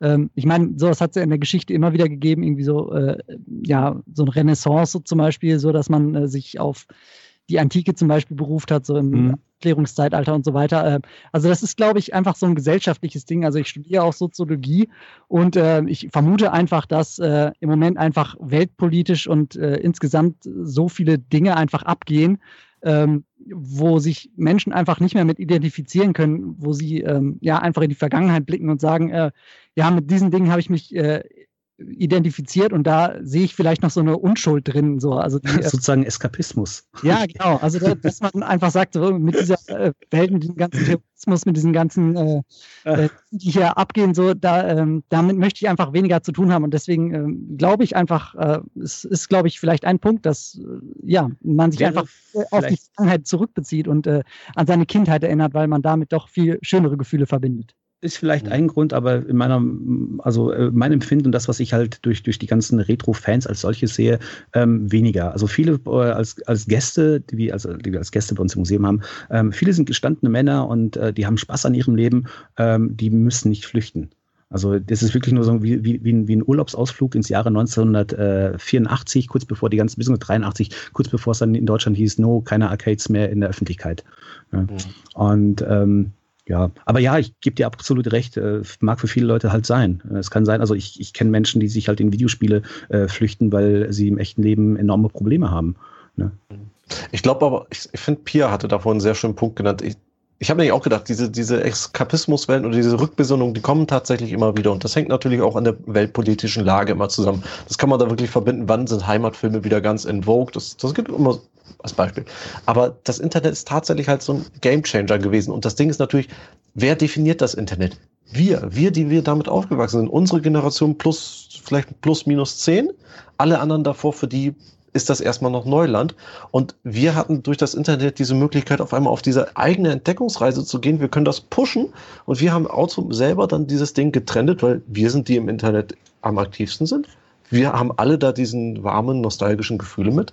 Und dadurch haben wir so etwas losgetreten, was eventuell wirklich über so eine klassische Nostalgie-Rückblende hinausgehen könnte. Ich weiß nicht, vielleicht sitzen wir in zehn Jahren ja wieder zusammen und dann sehen wir ja, ob es immer noch anhält. Ich habe den Eindruck, als würden wir da alle ungefähr auf so einer selben Wellenlänge schwimmen und das irgendwie auch alles positiv be äh, beurteilen, was wir da so wahrnehmen. Aber da mal eine kritische Rückfrage, gerade auch wenn man jetzt mal Vergleiche ziehen möchte zu, du hattest vorhin Vergleiche mit Jugendkulturen genannt, du hattest jetzt verschiedenste Richtungen genannt, die auch musikalisch geprägt sind. Ähm, Senat wollte noch ergänzen, dass Punk jetzt alles anderes als nur eine Musikrichtung, sondern eben auch eine Lebenseinstellung. So ist es ja übrigens Goth zum Beispiel auch. Ähm, da jetzt, aber wenn man da mal Vergleiche ziehen möchte, ist es nicht so, um auch jetzt mal einen kritischen Ansatz zu haben, dass dieser Retro-Perspektive, also eine Rückbesinnung auf eben ältere popkulturelle Güter, die wir also eben haben, ja. Also klassischerweise eben Filme, Computerspiele, meinetwegen auch Bücher, dass das insgesamt nicht eher eine relativ oberflächliche und rein, vielleicht sogar rein optische ähm, Sehnsucht ist oder ein Verlangen danach und es weniger um Inhalte geht, wenn ich jetzt eben den Vergleich ziehen möchte mit zum Beispiel Punk oder meinetwegen, äh, der, der jetzt eine sehr politische Aussage auch hat oder mit, mit einer Gothic-Kultur, die ähm, hier einen sehr philosophischen Ansatz eben auch prägt, ist es nicht einfach auch mal sehr oberflächlich, diese Retrowelle zu schwimmen? Ich ja, fürchte ja. auch. Ja, das ist nämlich, um nochmal ganz auf den Anfang zu kommen, das ist nicht der Punkt, der mich an Ready Player One, also am Buch, so unglaublich enttäuscht hat am Ende. Da war bei vielen Szenen, wo er immer wieder dann diese alten Spiele oder alte Filme oder alte Serien be beschreibt oder entdeckt, der Protagonist. Er geht da auf diese Zeitreise, um da die Schlüssel für diesen Schatz zu finden. Am Anfang beschreibt er der Autor das noch halbwegs nett und schafft es so ein bisschen von Nostalgie, diese Wärme zu vermitteln. Aber auch nur am Anfang oder nur ganz wenig. Und sehr schnell geht er dazu über und beschreibt das Thema nur noch. Wie als wenn er aus Wikipedia zitiert. Das ist vielleicht jetzt ein bisschen unfair für ein Buch, das vielleicht auch einfach nur gut unterhalten will. Aber das war für mich diese Quintessenz, wo ich gemerkt habe, was ist denn da überhaupt hinter? Und ich weiß, es geht anders. Es gibt andere Bücher, zum Beispiel von Neil Stevenson. Error ist ein unterhaltsameres Buch von Neil Stevenson, nicht ganz so flach, wo er auch sich mit der Gaming und der Retro-Geschichte sehr detailliert auseinandersetzt. Und der taucht wirklich sehr tief da ein. Aber Neil Stevenson und ähm, Ernest Klein zu vergleichen, ist vielleicht auch nicht ganz fair. Aber ich denke halt auch, dass vieles von dem, was man in Retro mitkriegt, geht zum Oberflächlichen, taucht da ein bisschen drin ein und das war's aber auch. Und die wenigsten gehen tiefer. Und ich weiß dann immer nicht, manchmal lohnt es sich tiefer zu gehen und manchmal so, na mein Gott, ich will jetzt auch nur leckeres Eis essen. Muss alles immer tiefgehend sein. Damit kannst du auch wo, mehr Leute mitnehmen Mischung? einfach. Du kannst viel ja, mehr Leute erreichen, wenn du nicht, genau, du musst nicht so, wenn du nicht in Detail, ins Detail gehen musst, kannst du eben einfach ganz viele Leute mit in dein Boot holen und ähm, dieses Gemeinschaftsgefühl viel, viel eher erzeugen, als es jetzt speziell, ich habe jetzt Punk und Goff gemeint, die sich natürlich auch wirklich sehr abgrenzen, nicht nur optisch, sondern auch inhaltlich. Ähm, du kannst viel mehr Leute mitnehmen. Richtig. Und diese, die, das Beispiel mit Punk und Gloss war super, weil habe ich auch auf, an, am Anfang vergessen. Da steckt wirklich eine komplette Lebenseinstellung hinter. Bei Retro, ich finde, das ist nicht so eine Lebenseinstellung. Retro ist eher sowas, dass, was jeder für sich Retro definiert. Der eine bleibt bei seinen Schallplatten und sagt, das ist immer der tollste Klang. Der andere bleibt bei den 90er-Konsolen. Der andere sagt, äh, ich nehme die, was weiß ich, die Silver Age Comics oder sonst was. Oder das war's aber auch, fürchte ich. Und ich meine es weiterhin nicht böse. Ich würde auch sagen, das äh, hängt echt immer total stark von dem äh, Medium an sich ab, äh, ja, dass man jetzt so retromäßig vielleicht abfeiert und so. Ähm, es, hängt sehr stark von dem Inhalt ab, äh, was da jetzt wirklich dahinter steckt. Äh, also jetzt vor allem, wenn man sich den Filmbereich mal anguckt, ähm, dann gibt es natürlich diese Filme und ich würde sogar fast schon Ready Player One auch ein bisschen dazu zählen. Äh, tut mir leid, aber die auch schon sehr stark darauf setzen, einfach diese Gefühle wieder hochzuholen, ähm, die man vielleicht mit bestimmten Dingen verbindet, aber äh, dahinter nicht so wirklich viel bieten. Und ähm, ich glaube, gleichzeitig gibt es aber auch einfach viel, ähm, ja, viel, was einfach nicht nur funktioniert, weil bestimmte Leute da nostalgische Erinnerungen dran haben, bestimmte, keine Ahnung, ähm, äh, jetzt zum Beispiel im Film bestimmte Elemente, die man früher im Film benutzt hat. Ähm, genau, und äh, wenn da jetzt zum Beispiel Filmemacher da hingehen und sagen, ja, also wie jetzt zum Beispiel so ein Mad Max-Film oder so, der ist ja eigentlich wie so ein, ähm, also der neue Mad Max Fury Road, so neu ist er jetzt auch nicht mehr, aber genau, äh, der halt hingeht und ähm, äh, genau, äh, Action-Film-Techniken äh, von früher quasi nimmt und auf die heutige Zeit überträgt und äh, quasi aus der Vergangenheit lernt und damit äh, dadurch was Neues schafft. Wenn sowas wirklich in so einem Retro-Kontext äh, möglich ist, ähm, dann finde ich das auf jeden Fall äh, überhaupt nicht problematisch. Aber ähm, es ist natürlich äh, richtig, das, was im äh, Mainstream stattfindet, das ist leider doch oft relativ oberflächlich, weil es eben oft wirklich nur über diese Gefühlsebene geht. Äh, genau, die Leute ja dauernd so aufmerken zu lassen, dass sie jetzt irgendwas Bestimmtes wiedererkennen, was sie vielleicht mal in ihrer Kindheit benutzt haben. Und äh, ja, das sehe ich auch eher problematisch, muss ich sagen. Ich bin da ehrlich gesagt äh, komplett deiner Meinung, ähm, was diese äh, Oberflächlichkeit als solches angeht und auch diese Tatsache, dass du halt äh, eigentlich immer nur über dieselben Themen quatschst. Als Beispiel äh, ständig über äh, Zelda, ständig, also jetzt wieder Videogames-Bereich ganz kurz, äh, ständig über Zelda, ständig über Mario. Also immer wieder dieselben Sachen, die du, die, die einen schon seit Jahrzehnten mitnehmen.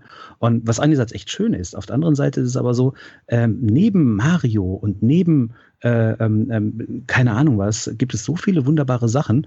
Ähm, ich, ich weiß jetzt nicht von wegen, ähm, ich glaube, ich glaube, wir haben am Anfang des Gesprächs irgendwie was bezüglich äh, MMORPG oder sowas, wollten mir irgendwas erzählen. Ähm, ich glaube, Pia hatte irgendwas gesagt mit, mit, mit World of Warcraft oder so. Sowas gab es ähm, ja schon die, die Ursprünge, ja, Meridian 59 und. Genau, das wollte ich nämlich erzählen. Damit bin ich angefangen, aber ich glaube, das schaffen wir heute nicht mehr zeitlich.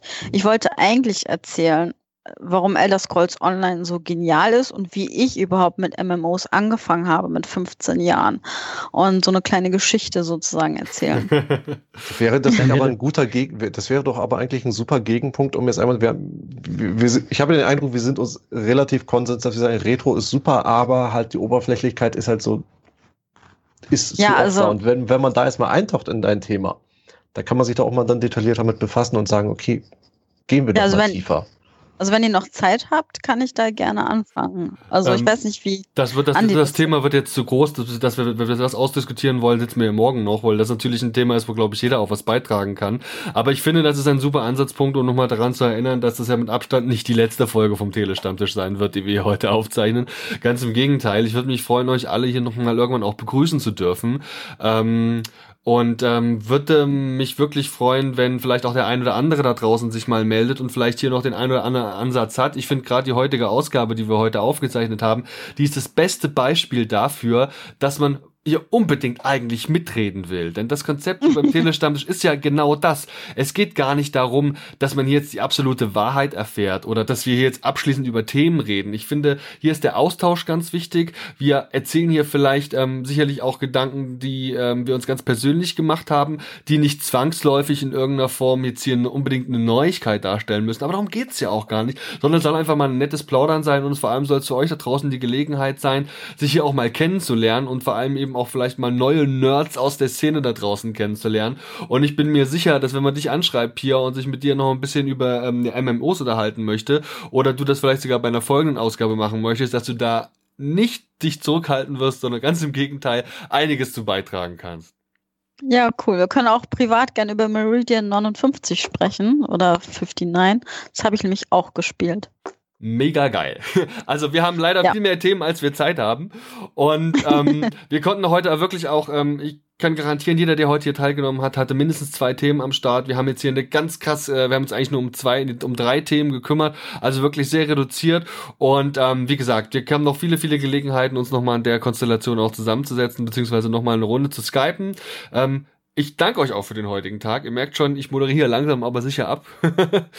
ähm, ich würde mich tierisch oh freuen, von euch nochmal zu hören. Wie immer ist es so, auch für euch da draußen. Es wird in den Show Notes zur Sendung, das heißt also sowohl beim YouTube-Upload als eben auch im eigentlichen Podcast, im RSS-Feed, ähm, in den Shownotes auch alle Links geben. Ihr werdet wieder die Möglichkeit haben, von jedem auch den Blog zu besuchen. Ich werde alle Internetseiten, alle Social Media Accounts verlinken. Ihr könnt quasi gar nicht dran vorbei. Ihr werdet das auf jeden Fall finden können. Und äh, wie ihr heute da wart, Pia, Senat, Ruben und eben auch Alex und natürlich auch der Nick, der ja vorhin gegangen ist. Ich danke euch vielmals, dass ihr heute da gewesen seid und würde mich freuen, euch nochmal hier begrüßen zu dürfen.